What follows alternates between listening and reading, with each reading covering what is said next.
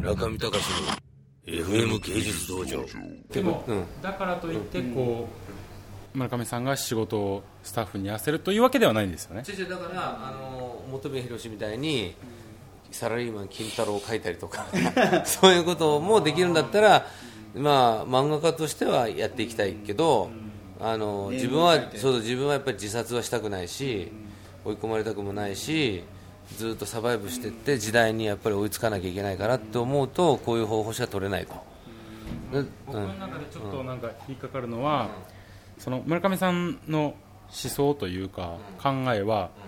分かるんですよ、はっきり言って。そのいいと思うんですよ。自分の考えアイデンティティを詰めたアートが自分が手を施してなくてもある一定の形で人々に伝わればこんな素晴らしいことはないじゃないですか書き手としては作る手としてははっきり言って。でもそういう人がうちの親父みたいなこの両手でじゃあ何ができるのか両手で一つのものを作ろうっていう人間に対してそのどういう感覚でどういうことを感じてオファーをしに来たかっていうのは例えばさだから例えばね。僕は、僕はロンドンとかタイに行っていろんなアーティストに、えお前なんでこの仕事してるの？なんでここにグラフィティのアート描いてるの？って聞く中でずっとそれが根本にあってその狭間をずっと確認したかった部分もあるんですよ。なるほど。そうです。そういう一人のそのなんていうんですかねトップの人間がいてひ仕事を分配していくっていうアートの放出の仕方ともう一つはこの両手で一つのものを作る仕事の仕方っていうのは両方とも美しいですけどメッセージの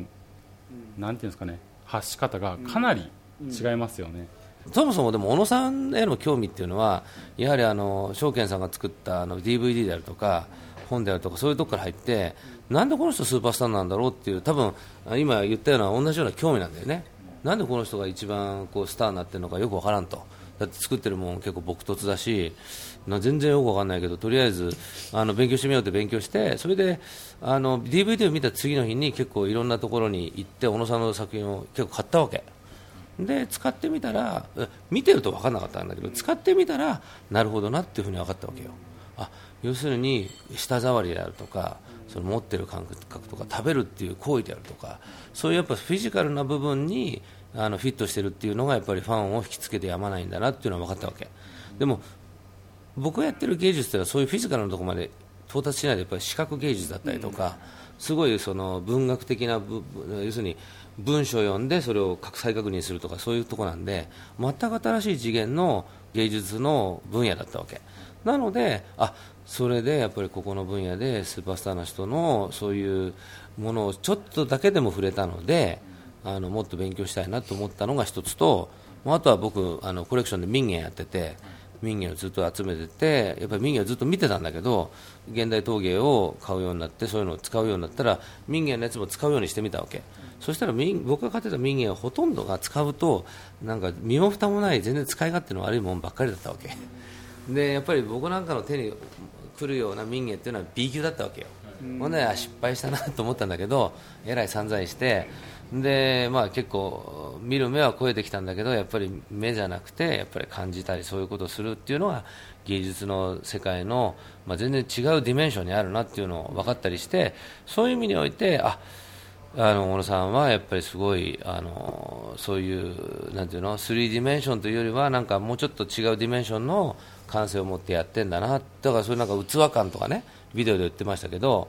なんかそういうもので勝負してるっていうのはなんか僕には全然なかったんで非常にこうリスペクトできるしそういうものを自分の中にもインストールできるといいなって思ったんだよ。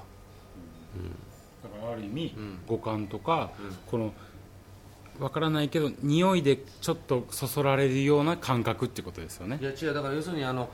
陶芸とは何かっていうのを小野さんは多分言葉にしてるかどうか知らないけど、彼の中でちゃんとアーキテクチャがあって、要するに構造があって、その構造を一歩一歩こうクリアしてるっていうのが見えてくるわけ。だから今回の新作はその構造の本当に一つまた柱が増えたっていうのが僕なりに見えたんで非常に感動したわけよ。要するにちゃんとそのほ骨組みをししっかりこう立ててくれた立ててくれたら 別に僕のためじゃないけど立てたんだなって思って、ああそういうのがこうやっぱあの僕なりにまあ真剣に取り組んできたんで見えた自分にも結構あのあ良かったなと思ったし、まあ、小野さんも小野さんで本当にそういうものをこうぎゅうぎゅう自分でこう手綱絞りながらやってきたんだなと思ったその姿勢を見てほっとしたわけ要するにこういう、ね、くだらん日本でさそういう芸術みたいな誰に発信してるか分かんないようなメディアに向かって一生懸命やるっていうことは、まあ、あ無駄な行為ですよ、ほとんどね。一般の人があってこう一生懸命やってる人だってねあのテレビでゲゲラゲラ笑ってねその小野さんの器って素晴らしいなんていうことをさ何十時間も考える人なんてそれほどいないじゃない。だけどその一縷の希望に向かってっていうのは自分自身に向かってとあと誰かいるんじゃないかっていうことに向かって、そういうぎゅうぎゅうこうネジを締めたりね手綱を絞ったりするっていう行為をやることはなかなかできないですよ。だけどできないけれどもやれやってる人はやっぱりすごいんじゃないのっていう気はするわけ。うん、だから僕なんかもだから分かんないと思いますけどスタッフ何人いてもネジ締めてるからね。そのスタッフの連中のネジ締めてやっぱりその1個の作品だったり1個のイベントだったりだ例えば今回は小野さんとかに出演しちゃったけれどもスタッフほとんど新人たちでやったけどあの、ね、見てたと思います。ずっと僕現場に立ってやっぱりずっとそのネジを締めることを集中して自分なりにこうどうやればこのこの要するにあの良くない素材でもどこまで絞っていけるのかっていうのをやるわけですよ。それやっぱりものそれ僕それ僕のものづくりだからさ。中見隆の FM 芸術道場。